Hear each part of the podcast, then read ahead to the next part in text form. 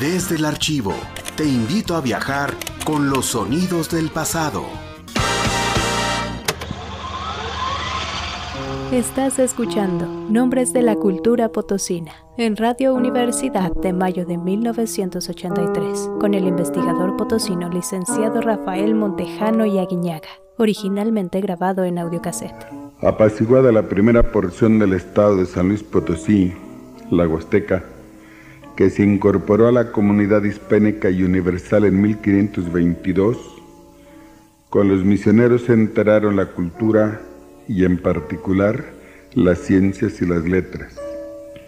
En 1548 salió a la luz el primer impreso potosino, la doctrina cristiana en lengua huasteca de Fray Juan de Guevara, y en 1571 la de Fray Juan de la Cruz, vuelta a editar un siglo después.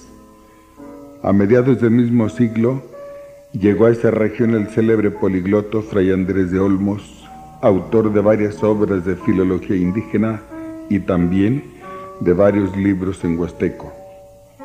Más tarde, al final del siglo, concluida la cruenta y larga guerra chichimeca, llegaron las artes y las ciencias al altiplano, traídas también en brazos de los misioneros.